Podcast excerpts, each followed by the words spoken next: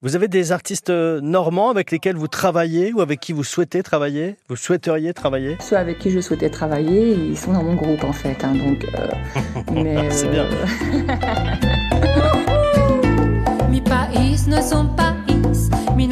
no tiene región, mi color no es un color y mi afán no tiene además. Est-ce que vous avez des habitudes dans la Manche? Je vais beaucoup dans la Manche avec mon conjoint qui est originaire de là-bas oui, on fait beaucoup de balades par là-bas. Dans quel secteur? Plutôt Cherbourg. J'ai vu que vous aviez fait une résidence à l'autre lieu, justement, à Cherbourg. L'année dernière, justement, on a fait cette première résidence qu'on a fait avec euh, Komono. Donc c'était super, on est resté euh, trois jours là-bas à travailler notre musique, à travailler le son sur la scène. C'est un endroit euh, peut-être un peu perdu dans Cherbourg, puisque c'est dans l'ancien hôpital maritime de Cherbourg. Il y a donc l'autre lieu avec un, bar coopératif, des, résidences, les artistes peuvent dormir sur place. Il y a des locaux de répétition et puis également une scène avec de quoi faire de jolis concerts.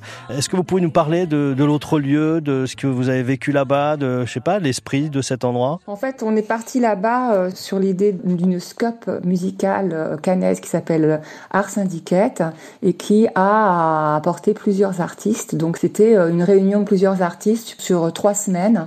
On a vécu plein plein de moments avec tous ces artistes musicaux plutôt canais, on va dire. L'occasion de se rencontrer, de passer des soirées ensemble, de buffer le soir. C'était très sympa dans le bar de l'autre lieu d'ailleurs.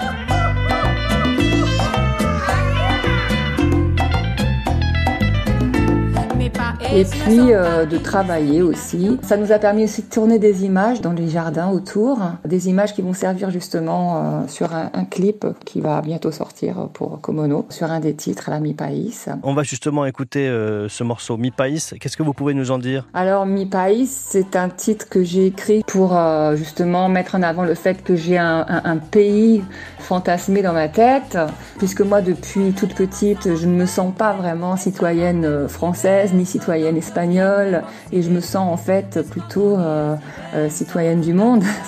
Et donc dans ce pays, c'est un peu ce message que j'envoie. Pourquoi pas euh, se proclamer du monde et, non pas d'un pays spécialement. Mon pays, c'est le monde en fait.